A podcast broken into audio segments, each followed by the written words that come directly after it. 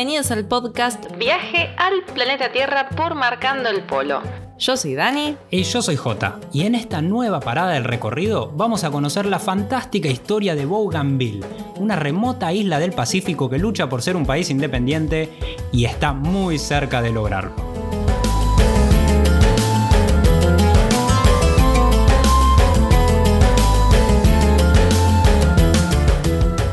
¿Quién te conoce Marco Polo? Escribió Bougainville en una de sus notas de viajes haciendo ¿Dijo eso? referencia. Es medio incomprobable, ¿no? Medio incomprobable. Pero bueno, yo creo que cuando estaba. Cuando J me contaba en realidad sobre los viajes de Bougainville, ¿lo digo bien? Sí, Bougainville. Bougainville. Muy bien, muy en realidad, buen- por ahí, claro, en francés. francés sería Bougainville. Bougainville. Bueno, más o menos, me entendieron. Bougainville, Bougainville, Bougainville. No, Bougainville no, que no te escuchen. Como sea, Bouga- Bougainville. Alto viajero. A ver, Tremendo. viene Jota el otro día, me dice, encontré un libro que encima está en Mercado Libre, lo voy a comprar, lo fuimos a buscar. Alguien que seguramente lo tenía en mente hace un montón porque nadie lo compraba. Dice, los viajes de Bougainville. No sabes lo grosso que fueron los viajes. Un libro amarillento, el libro es del... Ah, pensé que amarillista. No, amarillento, amarillento. Eh, el libro es del cuarenta y pico, la edición que tengo yo, al menos la que conseguimos del cuarenta y pico, y yo creo que habrá quedado por lo menos del mm, año 50 que quedó así cerrado porque lo abrís y se resquebrajan las hojas. Eso es lo lindo de estos libros también, de estos, eh, estas joyas que uno va encontrando de segunda, tercera, cuarta mano, Sí. que andás a ver por qué manos pasó antes y por qué países viajó antes ese libro también, ¿no? A veces me gusta saber esa, la historia de los lectores o lectoras anteriores a nosotros. Pero bueno, volviendo a los viajes de Bougainville, el otro día viene J y me dicen estas charlas tan ñoñas que tenemos entre nosotros, me dicen, no sabes, creo que sé cuál será el próximo país. ¿Y yo era qué? El próximo país, el próximo país al que vamos a viajar. No, no, no, el próximo país que va a existir en el mundo. El Sí. próximo país que se marcará en el mapa. ¿Será? Para. ¿Será? ¿De dónde sacaste esa noticia? ¿Es, es fake news? Y no lo sabe. No, no, fake news no es porque las tratativas están. Hay un referéndum aprobado para independizarse de esta isla de Bougainville, que ahora vamos a entrar más en detalle, pero bueno, todavía el referéndum, si bien está aprobado, no es, no es definitorio. Bougainville no tiene la, la independencia, pero estamos en tratativas desde el 2011 que no hay un nuevo país. El último fue Sudán del Sur. Es el periodo más largo desde que se crearon las Naciones Unidas. ¿Sabías eso? Es el periodo más largo sin un nuevo país. Mira qué loco. Sí. Y bueno, la Sí, sí. pandemia, ¿no? Y bueno, por eso ahora. Sí, todo se se justifica con la pandemia. Pero para, ¿por qué nunca es porque, claro, a ver, Sudán del Sur, o, o hay nuevos países emergentes que uno por ahí espera de Kosovo. que, uy, no sé, Kosovo, o tal país, tal región que se independice después de tanto, ponerle que se lo espera, pero ¿por qué nunca escuchamos hablar de Bougainville? ¿De dónde queda esto? Nunca escuchamos hablar de Bougainville porque como Porque tan... es muy difícil. Primero porque es muy difícil el nombre, qui- quizás. Eh, pero como, como tantos lugares, es un, eh, como tantos lugares de- del Pacífico, estas islas que son muy, muy O remotas. sea, isla del Pacífico. Claro, este de Bougainville es una isla del Pacífico, cerca de Australia. Bien, la tengo. La tengo. Fiji. Fiji la tengo. Vamos a acercarnos un La poquito tengo más. Samoa también que estuvimos. Estuvimos en Samoa, pero acerquémonos un poquito más. ¿Conoces las Islas Salomón? Claro. Bueno, no estuvimos, pero No. Pero ya te, pero, te, pero te suena el nombre, las Islas Salomón, con ese nombre como olvidárselo, las Islas del, del Salomón. Pero eh, y Bougainville está al lado de las Islas Salomón, pero pertenece a Papúa Nueva Guinea. Ya te abro Google Maps. A ver, eh, quienes estén cerca de la compu o teléfono, abran Google Maps, busquen. A ver, Está Isla bueno. Salomón primero, ¿no? Isla Salomón, termina Isla Salomón en dirección norte y nos encontramos con la isla de Bougainville que, que pertenece a Papúa Nueva Guinea, pero como una región autónoma. Ponele como un Hong Kong y Macao del Pacífico, ¿sería? Claro, lo que son para China, Hong Kong y Macao vendría a ser Bougainville para Papúa Nueva Guinea. Eso lo hablamos en el podcast de Hong Kong. El que no prestó atención o no lo escuchó todavía puede ir a esa clase que está buenísima. Geografía Marco Pólica. Está bueno. ¿Cómo nos ves dando clases en los secundarios? A través de los podcasts. Que, bueno. ya nos dijeron varios profesores y profesoras que han pasado nuestros podcasts en las clases. Así que Me este, encanta, me encanta. este de Bougainville es uno para guardar y pasarlo en las clases de geografía porque, ojo, todavía falta, ¿eh? hay mucho para contar. Espera, entonces, a ver, ya lo ubicamos en el mapa. Cerca de Isla Salomón, Océano Pacífico, las islitas, volcanes, playa, palmera. Sí. ¿Está bien esto? Sí, sí. Qué bien me vendría ahora, ¿no? Como- Arena dorada. Exacto, como te imaginas las islas del Pacífico o muchas de las islas del Pacífico, ser mucha selva tropical, arena, playas. Coco. Coco, obviamente, viven del coco y ahora te voy a contar más sobre el coco porque es fundamental en la historia y en la independencia, en el intento de independencia de Bougainville, el coco. ¿Vos sabías que el coco sirve como baño de crema? Sí, sirve para un montón de cosas y los de Bougainville lo saben muy bien. Bueno, la isla es una isla de 300.000 habitantes, no es ni muy pequeña, pero tampoco es un país o un futuro país, posible país tan grande, ¿sí? Está bien el tamaño, 300.000, ¿sabes? Para que no se les descontrole tanto. Ah, pero hay, esto es fundamental. Hay una enorme diversidad étnica. Es- esto lo mismo pasa en Papúa Nueva Guinea. Nosotros quizás desde acá nos cuesta entender esto, pero hay una diversidad étnica que es asombrosa. Por ejemplo, entre 300.000 habitantes, ¿sabes cuántos idiomas se hablan? A ver, yo tiro un 25. No te puedo creer. ¿Cómo, cómo llegaste a ese número? ¿Cómo llegaste a ese número? Y la fuente, está en la Pe- fuente. Pensá que se hablan 25 idiomas entre 300.000 habitantes, pero lo más loco es que dentro de cada uno de los idiomas hay un montón de dialectos distintos. Ah, o sea, no le alcanzaban 25 idiomas distintos, No. sino que en cada uno unas variantes. prácticamente como que cada pueblo, cada familia hable su propio idioma y dice, yo no sé, el de al lado, bueno, hay un idioma común, obviamente, que es el mismo que se habla en Papúa Nueva Guinea, pero ninguno de todos estos idiomas, estos 25 idiomas que hay en Bougainville, lo hablan más del 20% de la población. O sea que es un descontrol. Es un descontrol. Pero para, ¿hay un idioma común? Sí, sí, obviamente es el pinyin, que el pinyin vendría a ser como un inglés que adoptaron en Papúa Nueva Guinea, en Bougainville, en Isla Salomón en parte también, cuando llegaron los colonizadores británicos y tenían que comunicarse de alguna manera y es como un inglés que lo van adaptando con, con, palabras que ellos le agregan de sus propios dialectos, de sus propios idiomas y lo que les suena que escuchaban de los colonizadores hablar y así formaron un pinyin. Como un spanglish Como sería un lo que nosotros llamaríamos un spanglish. O como en Filipinas, bien los sabrás o estuvimos a punto de ir, el chabacano de Zamboanga. De Zamboanga, por supuesto. que era lo que los filipinos, los de Zamboanga, entendían de lo que hablaban los colonizadores españoles y ellos para comunicarse trataban de hablar algo que era lo que iban escuchando y quedó el idioma chabacano. Y paréntesis, de ahí viene la frase de no seas chabacano, No seas como alguien que hablaba mal, ¿no? Pero bueno, eso sería para otro podcast. Eso sería para otra cosa, pero entre todas las, la- las riquezas naturales que tiene la isla de Bougainville, nos encontramos con su máxima riqueza, pero también que le trajo muchísimos dolores de cabeza, que son los depósitos de cobre. Como todo, ¿no? A ver, lo que nos da también nos quita. Y Sí. el cobre les dio mucho y les quitó mucho también, pero también fue lo que los impulsó a luchar por esta independencia. De eso vamos a hablar, de la independencia de Bougainville y por qué el cobre, por qué el coco es tan importante en todo esto. Pero antes del coco, antes del cobre, ¿por qué Bougainville? Yo quiero saber porque yo empecé diciendo que Marco Polo un poroto, que qué sé yo, qué sé cuánto, que Alto Careta había escrito No, no, notas de no. viaje. No sé, yo no leí nada de eso. Mm, eh, Pero no puede sé, ser, yo lo, vi, ser. lo vi en, en TikTok. Puede, puede- puede ser. ¿Bougainville tendría TikTok si, si estuviese sí, vivo? sí, no sí, sé. No, no me lo sí, sí, para mí Bueno, sí, está con el bailecito en las islas, ponele. eh, Lo veo más en, en Instagram haciendo stories de, de los lugares que recorre. Pero ponele, a ver, ¿por qué, ¿por qué la isla se llama Bougainville al día de hoy? O sea, que la, la Claro. encontró él, o sea, ¿qué onda? bueno, no, no, no es que él la encontró, sino que Luis Antoine de Bougainville, ahí, ahí lo digo bien. Luis Antonio, Luis Antonio Bougainville, Bougambayo. que fue un explorador francés, fue el primer europeo en marcar la isla en el mapa. La isla ya estaba ahí, obviamente, pero él fue el primer europeo que cuando, cuando hizo su, su mapa de, de circunnavegación, él llega a la isla de Bougainville, la pone en el mapa y dice, y bueno, le pongo mi nombre, si, si le puse yo, si llegué yo, la, marqué yo en el mapa. Bougainville igual. Bueno, Yo no le pero- pondría mi nombre a una isla. Pero pensá también que fue el, el mismo, Bougainville fue el mismo que hizo el primer asentamiento estable en las Islas Malvinas, en el mismo viaje. Se la pasaba recorriendo islas. o Sí, sea. sí, sí, ser- ser- Eso bueno. es muy loco el dato, ¿eh? Estamos tirando un datazo. Hizo, no fue el primero en llegar a las Islas Malvinas, sino que el primer asentamiento estable lo hizo Luis Antoine de Bougainville en las Malvinas en el año 1764. Mucha gente acá no sabe, a ver, el de hecho de las Malvinas, mucha gente no sabe que estuvieron los franceses antes. No, claro, bueno, los franceses hacen el primer establecimiento, eh, eh, el primer Asentamiento. asentamiento estable en las Islas Malvinas. ¿Y sabe por qué le puso Islas Malvinas? No, un poquito de tema, pero, pero lo tiro, ya Pero que es, estamos es acá. de islas, así que tiene Claro. que ver. Decime, a ver. ¿Por qué se llaman Malvinas? Porque de donde salió, del puerto que partió Bougainville, se llama, es el puerto de Saint-Malo. Y a los de Malo se le dicen Malouins, que vendría a ser, en una traducción al español, es Malvino o Malvina. Y de ahí que le puso Islas Malvinas. O sea que era un creativo. Sí, muy bien. Y después dijo, bueno, le pongo mi nombre a la otra, pero a las Malvinas le puso Malvinas por Maluín, que es de donde venía, de Saint Malo, que son los Maluins los que viven ahí. Y quedó, fíjate que su legado quedó, porque Bougainville se sigue, se sigue, llamando así y Malvinas se siguen llamando Malvinas. Sí, quizás cambia el nombre Bougainville si logra la independencia, pero bueno, eso está Ahora nos por... de eso. Eso, eso está por verse.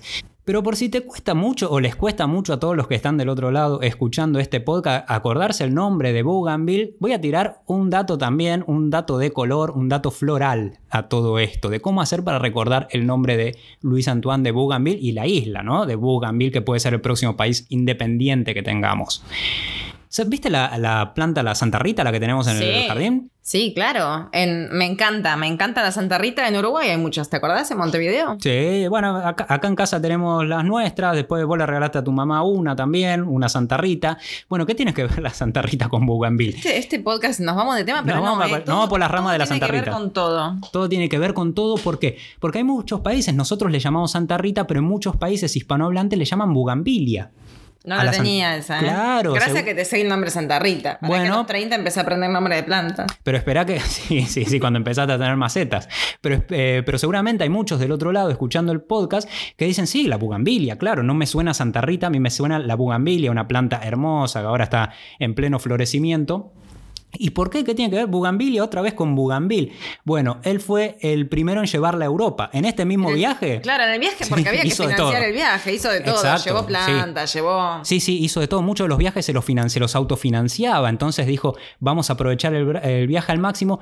Pasó por Brasil. Cuando hizo escala en Brasil, eh, uno de los, de los naturalistas que viajaba con él, de hecho eran dos, uno era una mujer, que fue la primera mujer en, circunnavegar el globo. Grosa, Jean Barret. Jean Barret, muy, bien, Con, muy bien con el francés pero de hecho, si bien fue la primera mujer en circunnavegar el globo, fue vestida de hombre, para que no la descubrieran. Muy triste. Después, un tiempo después, la, descubrieron, de hecho la descubrieron en Tahití, los locales tahitianos, pero bueno, cuando pasaron por Brasil, eh, agarraron un, bulbo de, Santa Rita, lo llevaron a, Europa y fueron los primeros en llevar la Santa Rita a Europa y por eso le pusieron el nombre de Bugambilia a esta planta. O sea que este viaje fue un antes y un después en el mundo. Bueno, terriblemente, claro, claro que sí. Por eso recomiendo mucho que lean el libro de, los viajes alrededor del mundo de Bougainville porque está lleno de historias. Es, ¿Se llama así, así, los viajes? Los viajes alrededor del mundo de Luis Antoine de Bougainville. Y está en español. Y está en español, sí, sí, sí, claro. Se consigue, se consigue sin ningún problema. Es un libro viejo, pero se consigue sin ningún problema. Bien, entonces sabemos que geográfica, cultural y étnicamente, Bougainville se relaciona con Salomón. Pero ¿qué pasa? Las potencias no quisieron que fuera parte de ella. ¿Qué es lo que pasó en el medio? No, claro, hubo, muchas potencias que estuvieron, eh, hicieron asentamientos en la isla de Bougainville a lo largo de la historia. Por ejemplo, eh, primero, ocupaciones europeas, los alemanes estuvieron, los australianos estuvieron en la Primera Guerra Mundial, en la Segunda Guerra Mundial la invadieron los japoneses, después volvieron los australianos, misiones católicas, como en todas las islas del Pacífico, ¿te acordás cuando estuvimos? Yo me acuerdo en China que estuvimos en, la casa de dos chicas alemanas que había vivido en Papúa Nueva Guinea muchos años porque el padre era misionero católico. Exacto, Papúa Nueva Guinea, Bougainville, todas las islas del Pacífico está llenísimo de misiones católicas, hay iglesias los domingos, se para todo las, todas las islas, todos los países y, se, y van todos a la misa. Es una locura vivir las misas en las islas del Pacífico, la pasión que le ponen, la, religiosidad que tienen para una religión que fue importada, que la trajeron los europeos a, esta parte del mundo. Bueno, acá pasó algo parecido. Sí, exactamente. exactamente. Sí, sí, exactamente. Pasó, pasó lo mismo. Le dijeron ustedes se tienen que vestir, nada de andar ahí en taparrabos, las mujeres con los pechos al aire, pónganse remeras, tápense y récenle a Jesucristo. Eh, eso fue lo que pasó en la isla de Bougainville como en tantos otros lugares. Cuando volvieron los australianos hasta la independencia de Papúa Nueva Guinea, Bougainville, como decía, pertenecía a, lo que era la Papúa Nueva Guinea australiana. Así los australianos dijeron, esta isla es nuestra, pero después Papúa Nueva Guinea se independiza de Australia en el año 1975 y Bougainville dijeron, Bueno, se independizó, nosotros también queremos independizarnos. Yo con Papúa Nueva Guinea no, tengo nada que ver, la verdad, si, mm, si me parezco a alguien, si tengo relación con alguien es con las Islas Salomón. Yo no quiero ser, estar con la bandera, bajo la bandera de Papúa Nueva Guinea, bajo su gobierno. Yo quiero, o soy parte de las Islas Salomón o soy un país independiente. Y ahí fue el primer intento de independencia de Bougainville, que obviamente fue reprimido, fue suspendido y no se pudo avanzar. Pero años más tarde empezaría así la revolución para lograr la independencia, que por el momento está en stand-by, pero está en una fuerte lucha.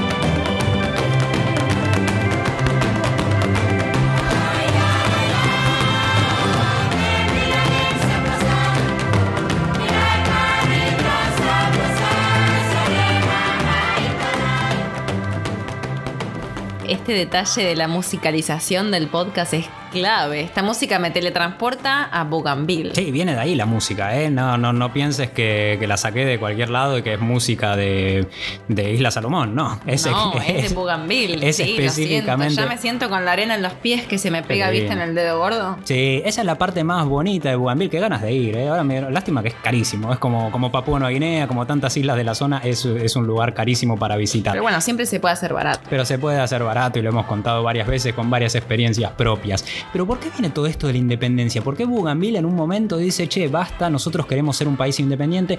No solamente porque no se sentían representados como parte de Papúa Nueva Guinea, sino que viene eh, una, una bronca, un sentimiento patriótico por algo mucho más profundo, que es que le tocaron su tierra, le tocaron su naturaleza, que es lo más importante que tiene la isla de Bougainville, sus recursos naturales. Claro, el tema del cobre con Papúa Nueva Guinea, que ahí se picó. Pero ¿cuándo se empezó a picar? Ahí viene, ahí viene el, momento clave de todo esto. La bronca con Papúa Nueva Guinea viene porque el gobierno de Papúa Nueva Guinea hizo un acuerdo de minería por este cobre que había con Río Tinto. Río Tinto es una minera que es parte australiana, parte británica, que es una de las mineras más grandes del mundo. Es una, eh, de hecho, es la empresa extractora de carbón más grande del mundo. Y le dijeron, bueno, ustedes eh, tienen la licitación, pueden eh, venir acá a la isla de Bougainville y llevarse todo el cobre y bueno, contraten algunos locales ahí que trabajen con ustedes y listo se instaló la, mina de cobre, se volvió en la mina de cobre a cielo abierto más grande del mundo. Esto está en el centro de la isla de Bougainville, que se llama la mina de Panguna, que, donde antes había, imagínate, donde antes había cocoteros, palmeras, eh, mucho, mucho verde. Ahora hay un agujero que es uno de los agujeros hechos por el hombre más grande del mundo también. Terrible, terrible. Recordemos que toda la zona, hay mucho cobre en toda esa zona, ¿no? No es solamente en Bougainville, pero claro, ¿qué, ¿por qué Bougainville? Porque era fácil extraerla. Era bueno, nadie va a decir nada, eh, hacemos el agujero ahí y no en Australia. Sí, obviamente, obviamente. Mucho más barato hacerlo en Bougainville, arreglamos acá con, lo, con el gobierno de Papúa Nueva Guinea y listo. ¿Quién se va a quejar de esto si le vamos a dar mano de obra? Eh, Río Tinto es una empresa muy, muy turbia, está muy manchada, está tinta, río tinto como, como su nombre, sí, es un, es un chiste. Es tarde, sepan entender que son las 11 de la noche. 11 de la noche estamos grabando. Imagínate que es una de las 100 empresas que más dióxido de carbono produce en el mundo. Terrible, no me extraña, o sea, partiendo de, de lo que hicieron en Bougainville, no me extraña que sea una de las peores empresas del mundo. Es, es un monstruo, es un monstruo, una multinacional enorme acusaciones por degradación del medio ambiente tienen todos lados donde está y una muy, muy grave también que estuvo acusada de planear y financiar el, asesinato de un activista indio que él denunciaba la extracción ilegal de diamantes en, su, en su país, en India, lo denunciaba y dicen, bueno, Río Tinto es la, eh, la principal sospechosa de haber eh, financiado el asesinato de este activista indio.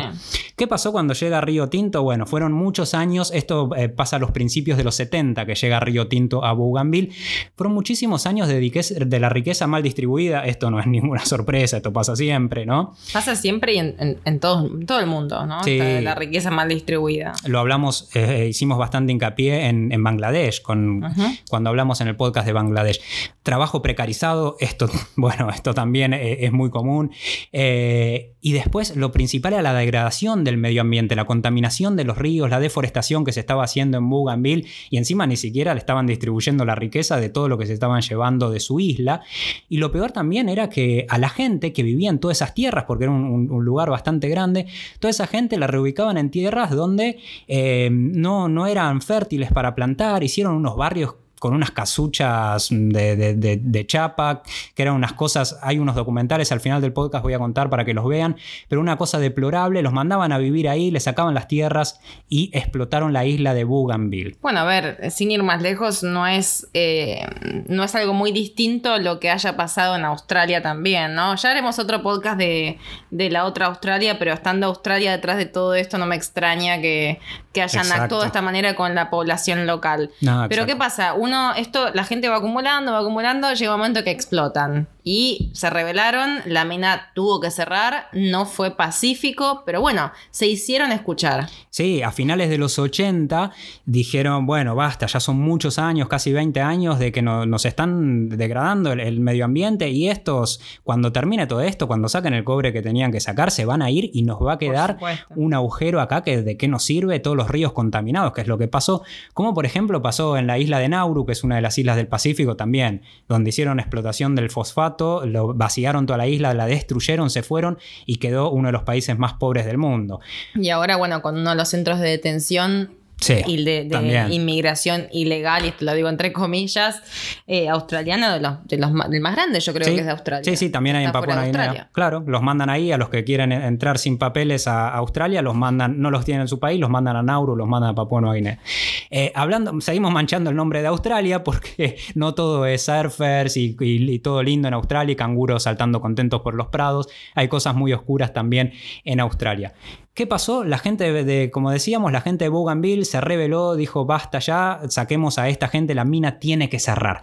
Se la conoció así como la primera eco-revolución del mundo. Muy bien, los aplaudo. ¿eh? Muy bien, muy bien, porque fue la primera en las que se levantaron por su tierra y lo hicieron de una manera como, como podían en realidad. Estaban peleando contra un gigante, contra Río Tinto, parecía que no había ninguna manera de sacarla, una historia de David contra Goliat hicieron a la manera de ellos, flechas, piedras, armas que crearon con lo que tenían en la isla. La, mina tuvo, tuvo, que cerrar en un momento porque se les estaban viniendo encima, los trabajadores obviamente estaban en huelga, no querían trabajar más, tomaron la, mina, las instalaciones y con eso hacían sus, propias armas, con lo, lo, que había ahí en, que podían utilizar. Se fueron los de la mina, la mina cierra ¿Y qué pasa? Papua Nueva Guinea dice, ¿para, para dónde va Bougainville? Si estamos, estamos haciendo un montón de guita con todo esto, ¿qué quieren hacer? Si esto es de lo que nosotros vivimos, básicamente, de, por lo que está la, isla es, eh, es, por el cobre. Para Papua Nueva Guinea, imagínate que representaba la mitad de todos los ingresos de exportación del país. Claro, aparte para Papúa, para el resto del país, a ver, era una islita, bueno, ya está, vendemos esa islita, nos queda el resto del país, pero para Bougainville era su vida. Claro, claro, ¿qué les importaba lo, que pensara el resto de Papúa Nueva Guinea si ellos querían sus tierras, sus ríos limpios? Entonces Papúa dijo, no, paren, paren, paren, porque acá, a ver, sacamos las... Expulsaron a los australianos, expulsaron a Río Tinto, pero eh, acá se arma entre nosotros ahora. Claro, obviamente, obviamente. ¿Qué pasa? Eh, la, gente de Bougainville usaba los explosivos que, habían quedado en la mina, que usaban para hacer detonaciones. ¿Y quién armó, quién le dio las armas? Se, se, comenta y se sabe, ¿no? Obviamente. ¿Quién fue el encargado de armar a Papúa Nueva Guinea, las Fuerzas Armadas de Papúa Nueva Guinea? Creo que yo sé. ¿Quién, pudo haber sido? ¿Australia? Y fue Australia, obviamente, que dijo, este es un acuerdo entre nosotros, tomen estas armitas. Pensando que quizás podían recuperar Bougainville. Dice, bueno, quizás lo sacamos a estos y tenemos vía libre para volver a Bougainville porque queda mucho cobre por sacar todavía. Cuando veían que con las armas no los podían sacar porque los locales conocían muy bien la isla, dijeron, bueno, vamos a hacer otra cosa. Una que se hace clásica también en toda una estrategia militar de, de las más básicas de todas vamos a cortarle los suministros, que no entren barcos, no salgan barcos, no entran ni salen aviones de la isla de Bougainville, en algún momento se le van a, acabar los recursos y se van a tener que rendir. Pero no. Pero no pasó eso. Esta gente estaba decididísima. Fueron 10 años que duró el bloqueo que le hizo Papúa Nueva Guinea y Australia a la isla de Bougainville, del 88 al 98. A mí me da lástima que estas cosas no se conozcan más, porque fue una lucha de la gente y esta demostración de que el pueblo unido jamás será vencido, o sea, literal. Ellos empezaron a, encontrar la forma de subsistir con lo que tenían en la isla. Y ahí fue cuando em, empezaron a, a ser creativos, a buscar la forma de poder abastecerse, porque claro, no podían recibir nada del extranjero y hasta incluso crearon mini plantas hidroeléctricas con restos de la mina. Mira, lo que los hundió fue lo que los sacó a flote después. Sí, y, eh, lo que te decía antes, viste que te dije por qué el coco era muy importante en la isla de Bougainville. Ellos lo explican en el documental que después les cuento. El coco nos salvó la vida. Nosotros vivimos gracias al coco porque eh, hacemos aceite de coco, eh, podemos, el combustible también lo hacemos gracias al coco, hacemos jabón con coco, comemos el coco, tomamos el coco, nosotros vivimos del coco. Así que es muy importante y algo que se dio también, y por eso se habla de eco-revolución, es que volvieron a la perdida medicina tradicional. La isla se había acostumbrado ya a, los insumos de las farmacéuticas extranjeras que, les traían y se había perdido mucho de la tradición de la medicina tradicional, que, es muy importante en toda esta parte del mundo, y empezaron a volver a las curas de las plantas, a conocer la tierra, y eso para las generaciones que fueron creciendo en toda esta etapa del bloqueo fue algo muy, muy importante. Obviamente hubo un montón de muertes también por falta de medicina, para alguna, algunas curas que no podían encontrar una medicina natural. Por falta de medicina murió muchísima gente durante los años de bloqueo. Y a todo esto Australia y Papúa Nueva Guinea diciendo, bueno, ya se van a terminar rindiendo, pero eso no iba a pasar tan rápidamente. Así que, ¿qué pasa? Si no puedes vencer a tu enemigo, Sí. Únete a él. en el 2001 dijeron, bueno, ya está, ya nos demostraron que no vamos a poder contra ustedes y firmaron un acuerdo de paz. Sí, un acuerdo de paz. En el 2001 Papua Nueva Guinea y Bougainville firman un acuerdo de paz. ¿Por qué lo firma Bougainville? Porque le prometen que a futuro van a poder votar, hacer un referéndum para decidir si quieren independizarse o no. Porque esto, recordemos que esto es lo que buscaban, no solamente que cerrara la mina, que se fueran los australianos, sino ser un país independiente y decidir ellos qué querían hacer con su isla. Aparte lo, demostraron, ¿no? En estos 10 años de bloqueo ellos demostraron y es algo que agradecen también, están agradecidos al bloqueo porque los obligó a aprender a no depender de nadie. Exacto. ya, es como que fue un, camino hacia la independencia, ¿no? Sin papeles, pero sí aprender a autoabastecerse como un país independiente sin depender de nadie. Exacto, eso fue lo, más importante para ellos, eso, ellos lo dicen todo el tiempo. Gracias al bloqueo nosotros aprendimos a a, ser autosuficientes y por eso podemos ser un país independiente.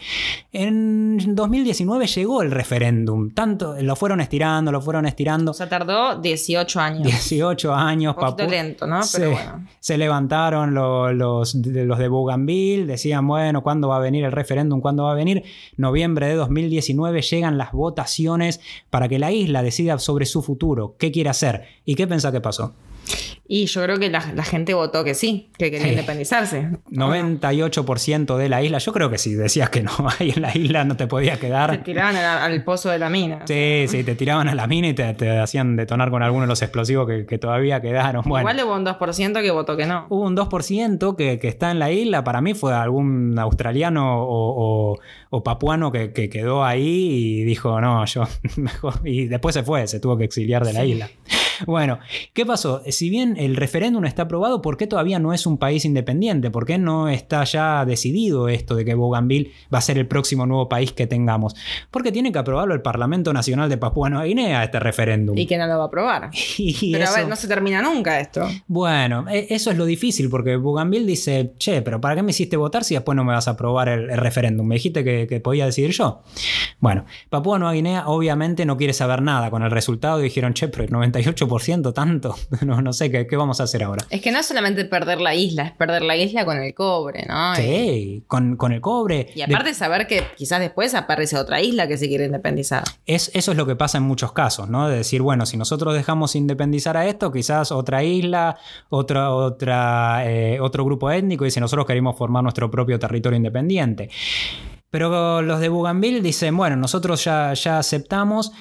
Por un lado, lo que puede pasar es que Papúa Nueva Guinea quiera dejar de, tener problemas, porque obviamente si Papúa Nueva Guinea dice, no, no, este, esto es inválido, no se va a independizar nada, se va a armar la hecatombe otra vez. Y ya saben que son bastante fuertes. Sí, sí. Y es, ¿Cómo se dice? ¿Bougainvilleanos? Bougainvilleanos. En ¿Lo español. estamos inventando o está lo- chequeado esto? No, no, lo estoy, lo estoy pensando ahora, pero o bugan- si la planta es bugambilia, puede ser bugambilios y bugambilias.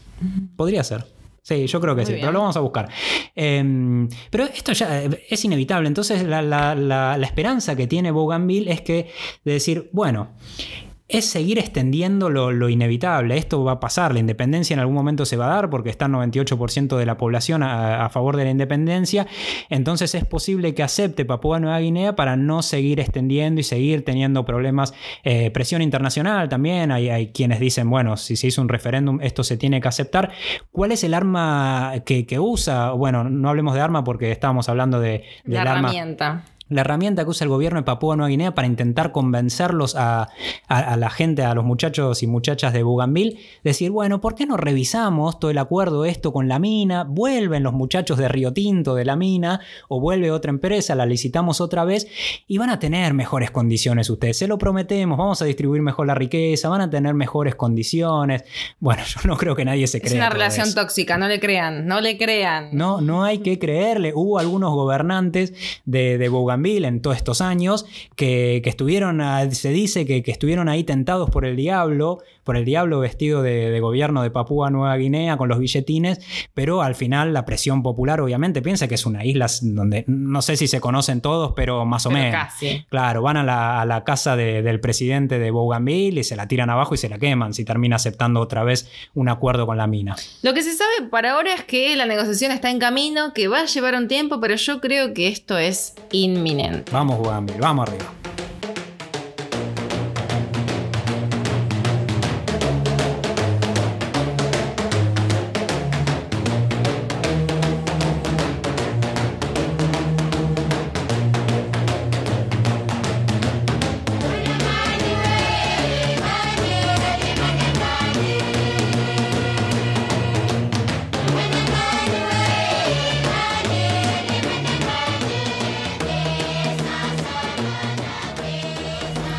Encanta, me encanta esta música. Creo que deberíamos hacer una playlist del Pacífico, ¿no? Sí, Para quienes sí, ¿por quieren no? escuchar música étnica de, de distintas partes del mundo, tenemos varias playlists. Las pueden buscar como marcando el polo en Spotify. Pero no tenemos del Pacífico. Creo que deberíamos hacer una del Pacífico. No tenemos. Lo anoto, pasa ¿eh? es que a mí, la verdad, me da nostalgia de, de- de lo- de los bonitos tiempos de Fiji y Samoa Pero cuando estuvimos por ahí. volverán. Sí, van a volver. En estos momentos de pandemia me da bastante nostalgia por la incertidumbre y me dan ganas de irme. Yo empiezo a escuchar esta música, cierro los ojos, me imagino entre los cocoteros, me imagino con los muchachos de Bougainville bañándome con, con jabón hecho puedo de tirar aceite de agua con la manguera, ponele, ¿no? Bueno, y un jabón de aceite de coco y, y cocinamos con aceite de coco. Hagamos todo con, con coco y pongamos esta música y... y- Y podemos traer ar- arena para el balcón. Y La arena. en el Easy. Sí, sí, sí, sí, ahí me voy a sentir un poco más cerca. ¿Qué te quería contar de esta música? Viste que antes te dije, bueno, ¿te gusta la música? Te voy a contar un datazo de, de dónde viene esta música de Bougainville. Datazo. El datazo que es eso, eso que escuchabas es un instrumento de viento que hace la gente de Bougainville que lo hacen con cañas de bambú. Te dije que todo lo hacen con lo que tienen en la isla, son autosuficientes 100%. Todo lo que tienen lo usan, le encuentran usan. en una función. Sí, Me encanta lo eso. Está buenísimo. Y hacen un instrumento que es, es hecho con, con cañas de bambú de distinto diámetro. ¿Viste el siku? Sí, yo tenía. El eh, Sí. Este instrumento de, de viento del Sí, sí, altiplano. tenía, tenía. Bueno, imagínate un siku propuesto eh, en, en- en posición horizontal, pero muchísimo más grande, ¿no? Con, lo- con las cañas de bambú muchísimo más grandes, no unos tubitos chicos, sino que unas cañas bien grandes de distintos diámetros y en tres o cuatro pisos apiladas entre, eh, entre ellas las cañas, Sí. ¿no? Bien, de un lado está cerrado como el siku, del otro lado está abierto se pone el que va a tocar el instrumento con sus chancletas, agarra las chancletas que lo tiene. Que tienen, ves que te digo, lo que tienen. todo le encuentran en uso. Agarran las chancletas y le empiezan a dar así. Mirá vos. Bien. Este es muy loco. Claro, y le empiezan a dar con las chancletas y crearon. Chancleta, este... ojota, chancla. Con lo que tengas. Gente que por ahí no entiende chancleta. Ah, claro, bueno, bueno, pues con la ojota, con la flip flop, con la sandalia. Le, le, empiezan a dar. Se dice que se usan muchísimos pares de sandalias, de ojotas en Ebugambil, se rompen rápido. Mala Sí, calidad. No, porque le, bloqueo. le dan mucho contra, contra las cañas de, de bambú y se las rompe, le dan con todo. Claro. Imagínate para hacer esa música. No, me encantó, lo voy a buscar. Sí, Podés lo buscarlo, bueno, entra a YouTube eh, y podés buscar como Bougainville Bamboo Band. ¿Y Bougainville cómo se escribe? Bougainville. Bougainville. B corta I doble L E. En el, en el Y la título de es podcast larga, está- ¿no? B larga, claro. Como Luis Antoine, que ya lo conoces ahora como el circunnavegador francés. Bamboo Band. Bamboo Band es, es por poner, hay un montón de bandas distintas en Spotify. Hay algo de, de- también de, de las Bamboo Band. Busquen Bougainville Bamboo Band y van a encontrar mucho más de esta música. Está bueno para verlo en vivo, ver cómo, no en vivo, sino que ver un video grabado en vivo de, de cómo tocan este- estas bandas de bambú. Me encantó. Lo voy a bus- buscar y me comprometo a que haremos una playlist del Pacífico. Buenísimo. Ya le estoy diciendo al- en vivo al público Sí. para, bueno, para hacerla. La hacemos, dale. Y nombraste unos documentales también. Sí, hay un documental y una película. El documental obviamente es mucho fiel- más fiel a la historia porque es la historia de la revolución. Se llama The Coconut Revolution. La revolución del coco. Me Eso. encantó ese título. La revolución del coco, por todo lo que le estuvimos contando, está en YouTube, la encuentran con subtítulos en inglés. Los subtítulos en inglés, viste, muchas veces nos dicen, che, pero lo que recomiendan tienen subtítulos en inglés. Pero está bueno para practicar. Es un 2 por 1 Claro, está bueno, porque muchas veces también nos llegan consultas y nos dicen, ¿cómo hago para mejorar el inglés? Que me da miedo viajar porque no hablo muy bien inglés. Ver películas de algún tema que te interese con subtítulos en inglés es una manera fantástica para poder practicar y mejorar el idioma. Aprender haciendo, ¿no? Uno dice, tengo que aprender con un libro. No, se aprende, bueno, también se aprende con un libro, pero aprender haciendo, aprender mirando películas, mirando documentales.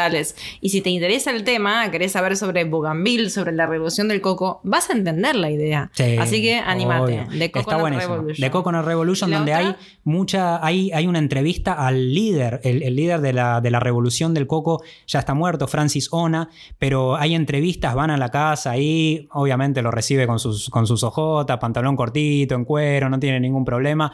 Es el, era el presidente de Bougainville y el líder de la revolución. Hay entrevistas con él que son fantásticas, se aprende muchísimo. Me encantó. Y la otra película, ese era La el peli. documental, la otra es la peli, La más película. pochoclera, ¿no? Sí, es un poco más pochoclera, se llama Mr. Pip. Eh, está PIP. prota- Sí, PIP. Está protagonizada por el, gran- el actorazo. ¿Lo tenés a Doctor House? Sí, lo tengo, pero viste que yo no miro Sí. películas. No, es, es la- una serie. Es una, ver, se- es una serie. serie, sí. Bueno, pero eh, el protagonista de Doctor House, que es súper, un tipo súper conocido, es el protagonista de Mr. Pip, también que es una película neozelandesa. Mirá es una vos. producción neozelandesa que está filmada, eh, en gran parte está filmada en la misma isla de Bougainville, Y parte de Nueva Zelanda. ahí entre Nueva Zelanda y Australia, dijo, yo voy a ser conocido de esto. Claro, yo voy, a, yo voy a sacar el tema a flote. Parte en Nueva Zelanda, parte en la isla de Bougainville. Es una película que obviamente tiene sus partes de fantasía, pero muestra la isla y muestra en sí el conflicto entre Papua Nueva Guinea, Australia y la isla de Bougainville. La encuentran en la página F Movies. F Movies es una página donde hay un montón de películas online con subtítulos. Esta te- está subtitulada la, la- la película, así que mírenla porque también eh, si les interesó la historia, si les copó, creo que si llegaron al final de este capítulo es porque les está interesando la historia de Bougainville, así que pueden ver también la película Mr. Pip.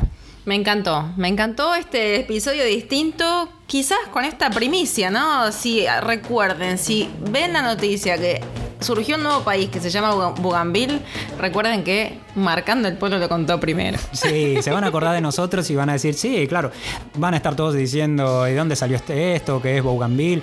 Y ustedes ya la van a saber. Ya van a poder contar toda la historia de la revolución del coco, de la mina de, de Panguna, de la mina de cobre No sabemos la del bambú con la chancleta. Claro, pero ¿cómo no, sabe, ¿cómo no sabe del bambú con las chancletas? Pero si si es conocido eso, no El bloqueo a los 10 años, o sea, Sí. un montón de cosas ya saben. Así que bueno, gracias por habernos acompañado hasta acá. Gracias por acompañarnos con estos temas que sabemos que no son de, de público conocimiento y mm, por eso nos parece tan importante comunicarlos.